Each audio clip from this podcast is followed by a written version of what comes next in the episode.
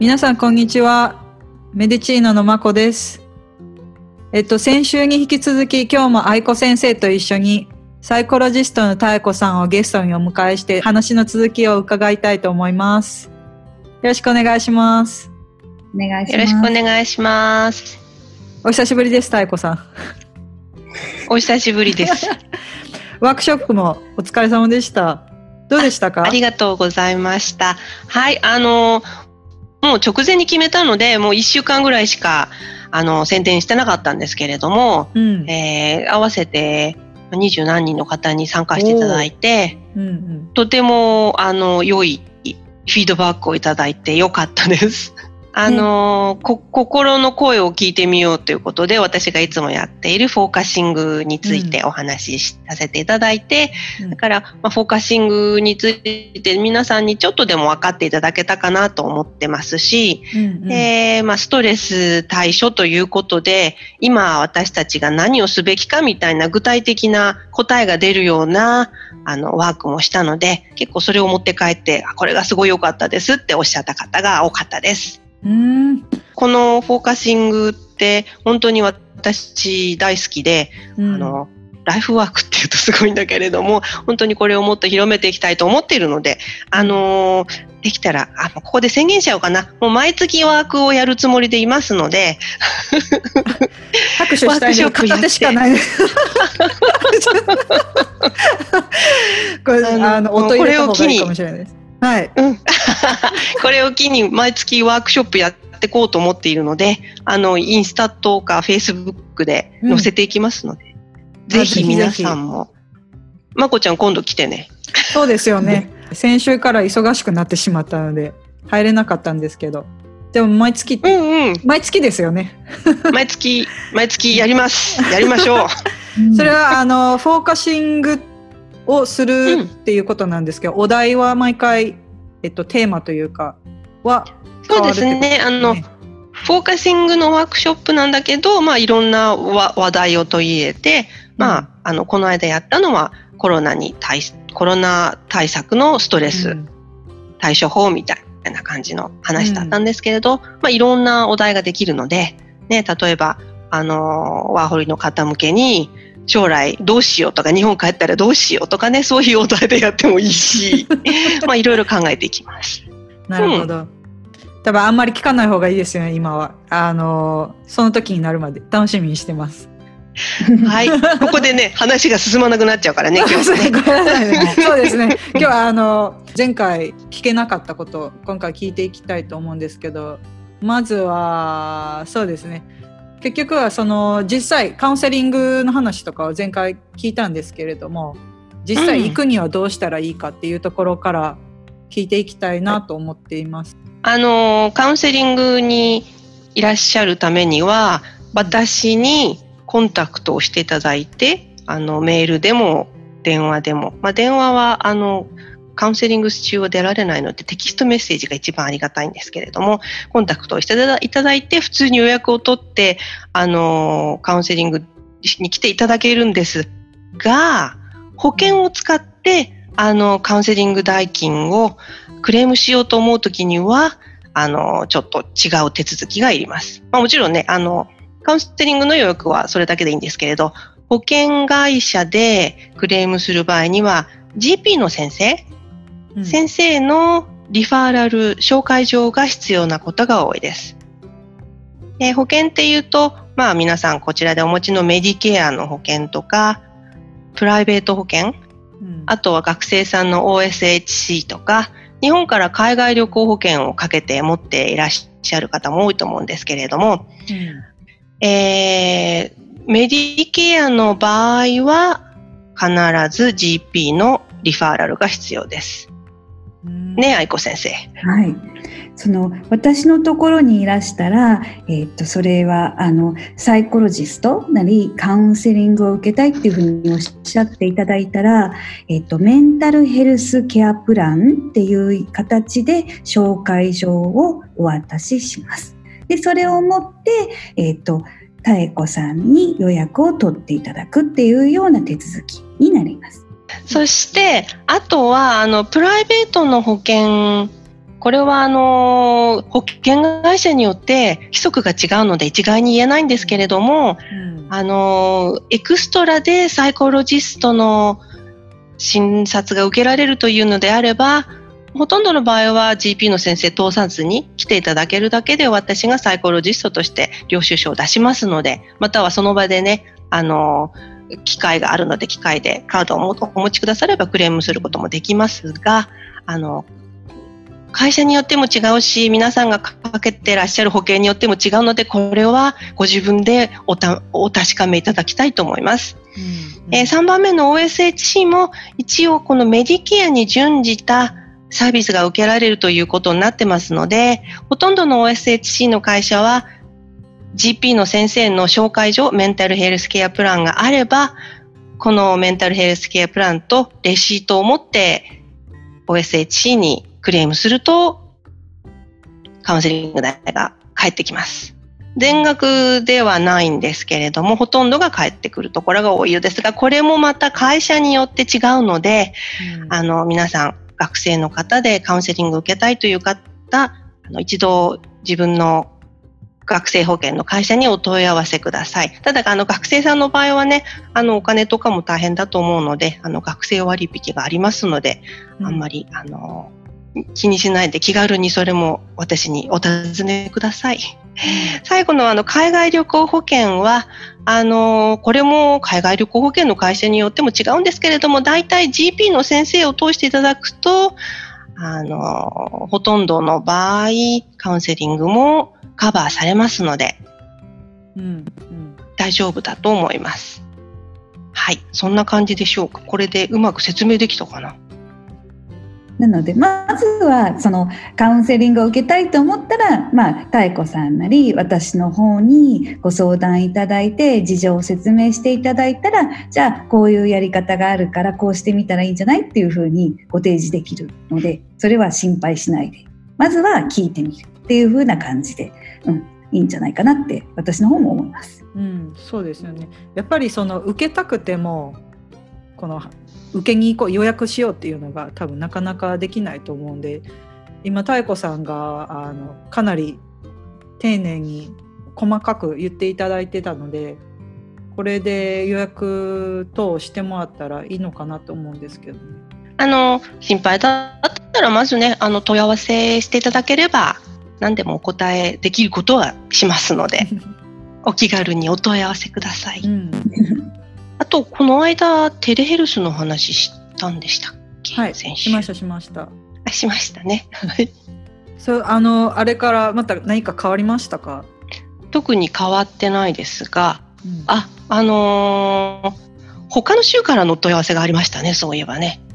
ビクトリア州じゃなくて、他の州からで近くに日本語を話すサイコロジストの人がいないんですけれども、うんあの電話でカウンセリング受けられますかということで、うん。あ、大丈夫です。ということで、あの、うん。それもちょっとメリットですよね。例えばなんかあの、オーストラリアでも田舎の方に住んでる方とかいらっしゃいますもんね。もし、うんあの、相談されたいと思ったら、テレヘルス、電話カウンセリングが今受けられますので。うんうん。一応、あのテレヘルスっていうのに関してその前回お聞きそびれた方がいるためになんですけどテレヘルスっていうのは例えば電話を通してだったりとかあとはそれこそ Zoom とかオンラインのビデオ会議シスTeams を使ったりとか Skype を使ったりとかそれこそあの電話の FaceTime みたいな形を通して face to そういう形の face to face の診察だったり電話を通してっていう風なのなのであのそれこそ今妙子さんがおっしゃったみたいに遠いところからいてもその妙子さんのサービスが受けられるっていうのはかなりあのお得ですよね。あとはあのそれこそえっとえーこの間もお話ししたと思ったんですけれどもそのメディケアで、えっとカバーされるあの料金でご提供できるとかっていうのもあったりするので、うんそれもあの気軽に受けられるいいメリット。うんそうですね。ただその、えーサイコロジーのサービスに関しては一応今のところは9月30日までということになってますので、あの気をつけてください。もう9月なんてすぐ来そうですね。こう言ってると。わそうね。うん本当に。いかがですか妙子さんその telehealth っていうのに関してやりにくいこととかっていうのっていうのはあんまり感じないですか？ face to face とやっぱり同じ感じかしらお顔を見てお話しするっていうのでは。そうです。あの、医療関係者が使う安全なプラットフォームを使ってテレビ電話をさせていただいているので、プライバシーのことなどに関しても、あの、とても安全だと思うんですけれども、お顔を拝見しながらお話しするので、私はあまり違和感ないと思うんですけれど、うんううんん、お電話でもできますよ。だから大丈夫です。うんうん特にあの小さいお子様がいらっしゃったりとかね、ちょっと遠くに住んでる方は、あの、テレヘルスすごく助かるっておっしゃいますよね。うんうんちょっとした空き時間に使えるからってことですかね。そうそうそう、やっぱりねく。ていいからっていう。うん、うん、うんうん。それは確かに。そのためだけにシティに出てくるとか結構大変じゃないですか。準備とかね、いろいろ。うん。うん今そういう意味ではお子さんがいらっしゃったりとかっていうふうにおっしゃったのでああと思ったんですけれども例えばそうやってそのお子さんがいる方だったり学生さんだったりいろいろそのねシチュエーションが違う人たちがいっぱいいるんですけどその妙子さんのなんかそのカウンセリングに対してそのフォーカスするグループとだったりとかサブスペシアリティみたいなものってあるんですか？これに特化してるよとか。うんこういうことがあの専門にしていますよっていうことってあるんですか？ああ。えっ、と、カウンセラーといっても、まあ、いろんなカウンセラーがいると思うんですけれども、えーいろんなカウンセラー そこそこからは始めて自分で戸惑ってしまった。まああの年齢的にねあの大人とかうん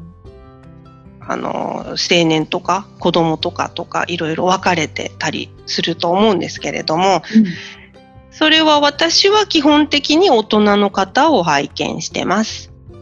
えーあの子供さんは得意分野ではないんですけれどもどうしても日本語で見てほしいとかね。あのちょっとだけまあお母さんのお話をお伺いしてで私のところでもちょっとお話できるかなっていう時にはあのじゃあいらっしゃいますかということを言いますしそれからあのまあ、専門外ということなのでね、これはもう本当に専門の方がいいと思いますという時には、はっきりそのように申し上げて、専門の方をあのご紹介されしてあして差し上げたりとか、えこういったところへ行かれた方がいいですよというご紹介をしています。うんうん、あとは、あのえーカウンセリングというと個人カウンセリング、カップルカウンセリング、ファミリーカウンセリングみたいなのがあるんですけれど、まあ、私は個人カウンセリングと、えーカップルカウンセリング、マリッジカウンセリングみたいなのをさてさせていただいてます。ファミリーセラピーは、やはりこれもね、あの、日本人同士の家族なので、どうしても日本語でやりたいという場合があれば、あの、させていただきますけれども、まあ、基本的にファミリーセラピー専門にされている方がやはりいらっしゃいますのでね、あの、私でなくても大丈夫な場合はそういったところにあのリファーさせていただいています。うんうんやっぱりすごい細分化されてますね。いっぱい。うんうん。その家族の中ではちょっと例えばあの私が妙子さんに見ていただいてああだけど私のあの例えばお姉ちゃんも見てもらいたいお母さんも見てもらいたいとかっていう風になったらそういうのっていうのはありなんでしょうか？妙子さん的には家族の同じメンバーはなるべく見ない方がいいなとかってそういうのってあります？それはやっぱり見ない方がいいですよね。あやっぱり。あのうんうんうん con conflict of interest と言いますか、うんあのやっぱりいろいろ、あのね、家族間の問題などを聞いてしまうと、どこからどこまで、私が聞いていいのかどこからどこまで知って 知ってていいのかみたいなごちゃごちゃしたことになりますよね。だから基本的にそういうことはないんですけれども例えばそのどなたかご家族の方がいらし最初にいらしていてもうその問題がすっかり終わってカウンセリング卒業されてでしばらくしてから、あ、じゃあ、あの、妙子さんのところに、うちの姉もとか言ってね、あの、ご家族の方を紹介、別の問題で紹介していただくことはあります。はい。ただ、同時に同じ問題で、あの、ご家族の方とか、あの、ということはないです。はい。いやでもまさしく先生と同じこと考えてました。うん、やっぱりあの自分でいいと思ったものってシェアしたくなるじゃないですか。そういうことは。同時進行でなければね。うん、同時進行でなければね。うん、うん、うん。そういうケースはあります。まああのね、日本人カウンセラーあまりいないですから数も限られているので、そういうこともあるんだと思いますし。はい。うん。うん。そうすると今は、えーと、大人の方を、えーとメインにされてるっていうことなんですけれども大人っていうと、はい、じゃあ大体それこそ18歳以上。そうですね。あでも、まあ、留学に来てる方もたまにいらっしゃるのでティーンエイジャーぐらいから対象にしてます。うん、うん、ただ最近その私はフォーカシングを使ったアートセラピーみたいなのもちょっとやっているのであのお話を聞いててこれはアートセラピーで解決できそうだなと思うと、えー、小さいお子さんとかもよかったらやってみますかというのをまずご相談の時にねお母様とお話をさせていただいて、まあ、お母様がお父様とお話しさせていただいてあのアートセラピーみたいなのでいかがですかということで納得していただければ来ていただくこともあります。うんなんかまたそれもあれですよね。またお問い合わせをしてそうです。はい、こういうこうだけどって言っていったらそしたらその時に、うん、あのどういう形がいいかっていうのをご提案いただけるっていう感じです、ね、そうです。うん、あのどんな感じになってるのかもう皆さんねいろんなあの状況だったりいろんな具合だったりされるでしょうから一概に何歳から何歳までは見ます、何歳は見ませんっては言えないので、うん、あの、まあ、状況をお伺いして、あの、私で、あの、お手伝いでき、できそうだったらさせていただけますし、ただ、できないなと思った時には無理にもちろん引き受けないで、あの、こういうところに行った方がいいですというご紹介を必ずいたしますから、それは大丈夫です。わ、うん、かりました。ななので何でもとりあえずお問い合わせがまず大事かな。うんうんうん、そうですね。聞いてみて、うん、そこであのねあの妙子さんでできないってなっても次の方まあいろいろ専門の方他のこと方とかを紹介していただけるのはいいと思うそうです、うん、はい、あのみんなにネットワークを持ってますからね、うん、はい、あの他の方にご紹介できます。うん、あとはあのよくお問い合わせがあるのがあのリレーションシップカウンセリング、カップルカウンセリング、うん、うん、これも割と多いですね。あのはい、あの特に片方の方が日本人で片方の方があの外国人の方っていうカップルなんかのねあのお話が入ってきますけどこううん、こういうのもあまりあのカウンセリングに行くっていう習慣がなかったりするから行ってもいいのかしらって思いの方もあるかと思いますけれども、まあ、オーストラリアではね、あのカップルカウンセリングとても盛んなところですのであのカップルの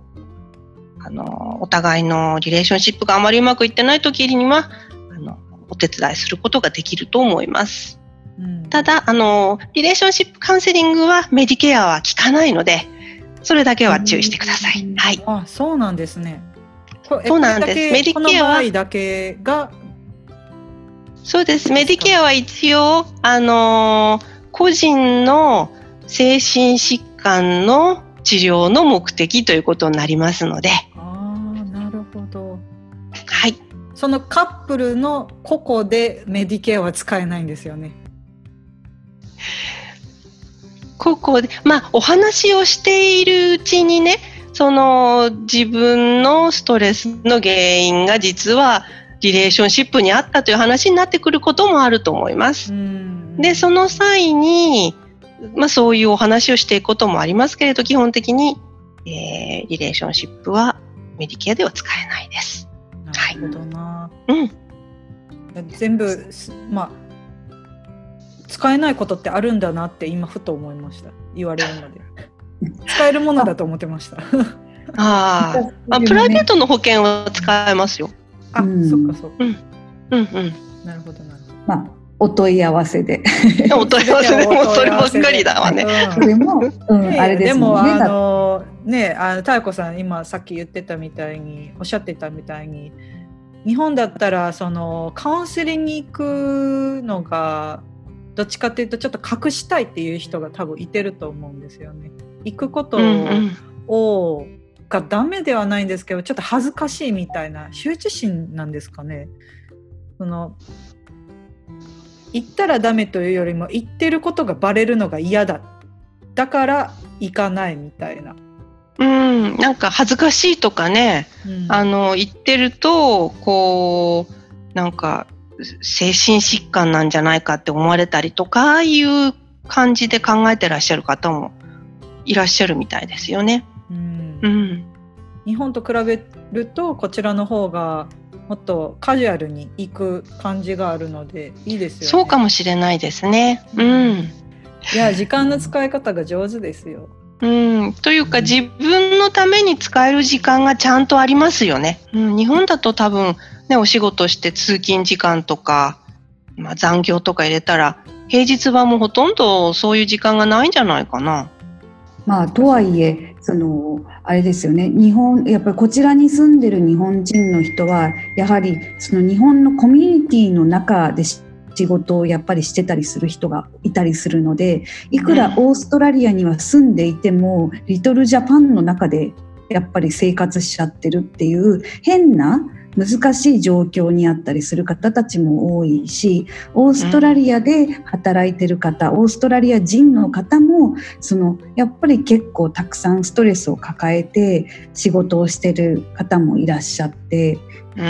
ねね、それこそ今さっきお話を伺った時にサブスペシャリティとしてはどんな方をターゲットにするかとかどういうグループをターゲットにするかってお話を伺ったんですけれどもそれこそ例えばそういうあの職場でのストレスだったりとかそのストレス一般のことあとはちょっと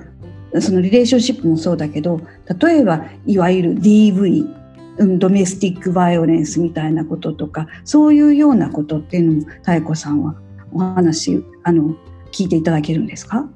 はい、もちろん。あの、ドメスティックバイオレンスのご相談も意外と多いです。あ多いんですね。うんそうですね。はい。なので、夫婦仲がうまくいかないというお話をお伺いしてると、結局そこでドメスティックバイオレンスとか、そのモラルハラスメントがあったりすることがあります。うん。夫婦仲っていうのは一番近いリレーションシップですからね。でそのドメスティックバイオレンスって一般的になんかあるイメージって本当暴力沙汰それこそフィジカルに殴られる蹴られるっていうだけのイメージしかないんですけど、うん。必ずしもそうじゃないのかしら。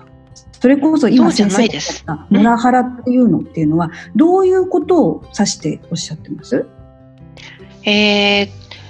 ドメスティックバイオレンスの中で、そのいわゆる肉体的な暴力っていうのは、実は、あの、精神的な暴力よりも数が少ない。だから、こう、肉体的な暴力として上がってくるっていうのは、氷山の一角に過ぎなくて、モラハラで悩んでる方がたくさんいらっしゃるわけです。精神的な暴力ですよね。うんあの、嫌な言葉を言われたりとか、無視されたりとか、うんまあ精神的に痛められてるっていうのが、モラハラっていうことになると思います。ただ、そのモラハラの被害者の方っていうのは、モラハラを受けてるっていう意識があんまりなかったりするので、こんなことをされている自分が悪いんじゃないかみたいな気持ちになっている方が結構多いので、まあ、その辺からお話をしていくことが多いです。はい。うんうんうんカウンセリングのそれはスタイルになるのかな？プログラムソービングっていうのっていうのをなんかちらって聞いたことあるんですけどそれは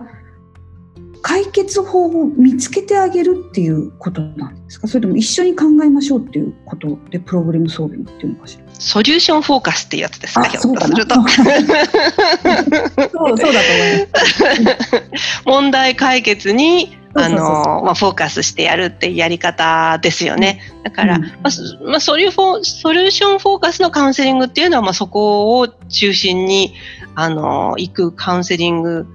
でそういうタイプのカウンセリングをされる方もいらっしゃいますけれども、まあ、あのどういうカウンセリングするから他のはしないっていうわけではないですし、うん。うん、あのー日本、この間も話したかな、日本のカウンセリングっていうのはわかり、わ割と傾聴？クライアント中心療法といって、傾聴、そのお客様のお話を聞くだけで終わってしまうことが多い傾向があるみたいなんですけれども、こちらではもっと具体的にお話を聞いた上で、じゃあどうしていこうっていう具体的なね、あの、案を考えたりとか、あの、クライアントさんと一緒になってね、いろんな提案をしていったりします。で、うん私も、うん、私もフォーカシングを使って、その解決法を探して、一緒に探していきます。うんうんうん。いやでも本当にそれありがたいですよね。言うだけですっきりする方いてるかもしれないんですけれども。そうですよね。まあ、い言うだけですっきりする方もいるけど、やっぱりね、いらっしゃる方、いらっしゃるからには、何かしたいから、変えたいからと思っていらっしゃると思うので、だからどうしたいかっていうのを、えー探っていきます。うんそうですね。うんあでもよかったなんかいろんいろいろあのカウンセリングって深いんですね。エリアも広くあるしそのもちろんターゲットの人もそうだしお話しできる内容っていうのもかなりいろんなこと、うん、ただお話聞いてもらうだけじゃなくて一緒に考えていただけるっていうのはすごく心強いですよね。そうですか。ありがとうございます。ただ、うん私がこういうカウンセリングをやってるというだけであって、あの、他のカウンセラーさんが全てこうですよとは、あの、もちろん言えないですし、もうカウンセラーって言ってもね、あの、いろんな人がいるし、いろんなタイプがあるし、いろんな技法を使ってるからもう、なんて言うんでしたっけ？十人十色？って言うんでしたっけ？うん、それぞれなので、まあ、私はこんな感じでお話をお伺いしながら一緒に探っていくというのをやっているということです。はい。うんうん。ね、そしたらあれですね。その前にカウンセリング受けたけどあんまり自分に合わなかったからといって、ね、あのもうそれはダメっていうことじゃなくって、うん、それはもう、ね、合う合わないってあるのでスタイルにしてももちろん相性にしてもいろいろあるだろうし、うん、あんまり決めつけない方がいいですね合わないそうですよね。うん、本当に、あの、カウンセリングで一番なんか重要なのは、相性みたいなものかなとも思うんですよね。やっぱりこう、人間対人間の会話になりますので、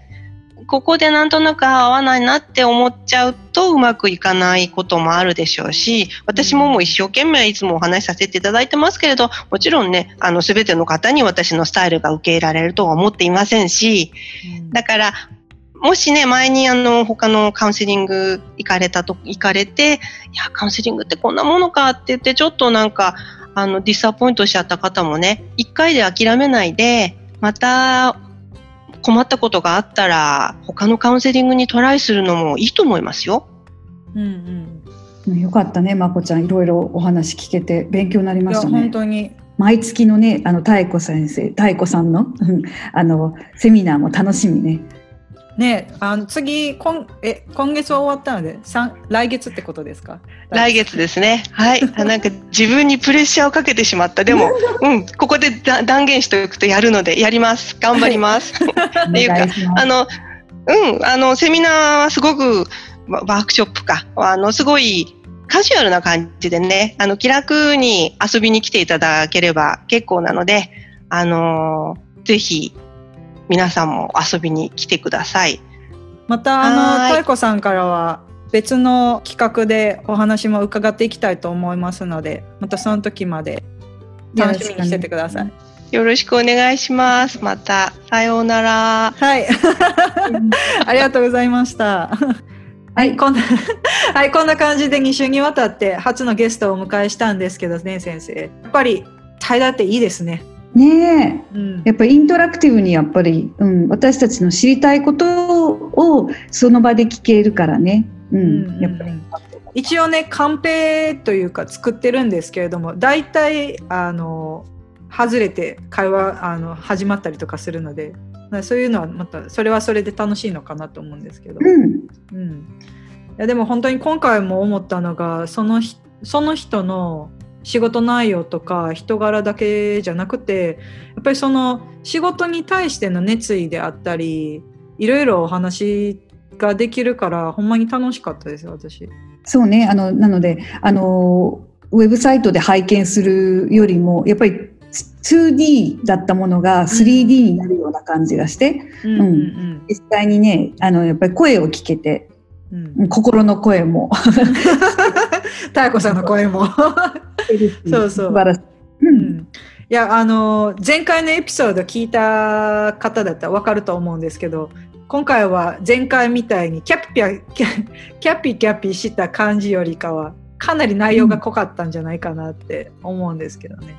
ね、だからまたいろいろお話聞きたいよね。そういや本当話お話聞きたいであの言おうと思ったんですけどその途中途中で自分がホストしてるの忘れてて視聴者としてただただ聞いてたからその会話の進行、あのすいませんいろいろちょっと止まってしまいましたすいませんでした。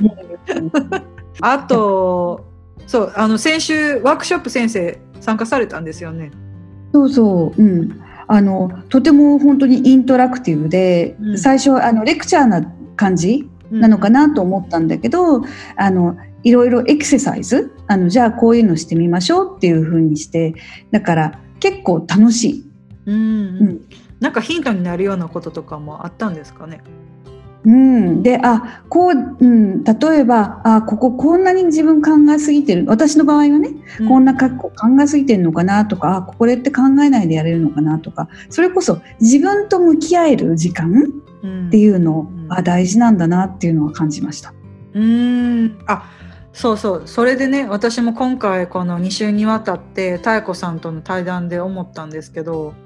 うん、ただでもこの例えばこのポッドキャストを聞いて受けてみようかなって思うとするじゃないですか。うん、でそのただその思えた自分を褒めてあげてもいいのかなとも思ってて。うん、実際にその行動に移すというよりもこうう移せなかったというよりもその移そうとしたその自分を褒める、その自分よくやったなとかじゃなくって、ああ私自分のことを気に気にかけてあげるようになったんやなってだけでもいいのかなと思って。そうね。その自覚できるっていうのすっごい大事やと思うしその、うん、やっぱりその気づけた時って昨日よりもなんか前に進んでる感じがということもあのまず第一歩として大事なのかなとも思って、そうですね。うん。今後もいろんな職種の方々と話せると思うので楽しみにしてください、いね、ろいろ言ってますので、あ楽しみ楽しみ。うん。ね、じゃあ、えー、とそれでは今日はこの辺で終わります。また噛んでしまって この辺で終わりましょうか先生。そうですね。はい。うん。また来週も。はい。もうすぐ。うん、あ母の日ですね。そう。うん、そういえばあの母の日って今ね終わりかけで言うのもあれなんですけど あの母の日オーストラリアって、えー、と菊の花をあげるらしいですね。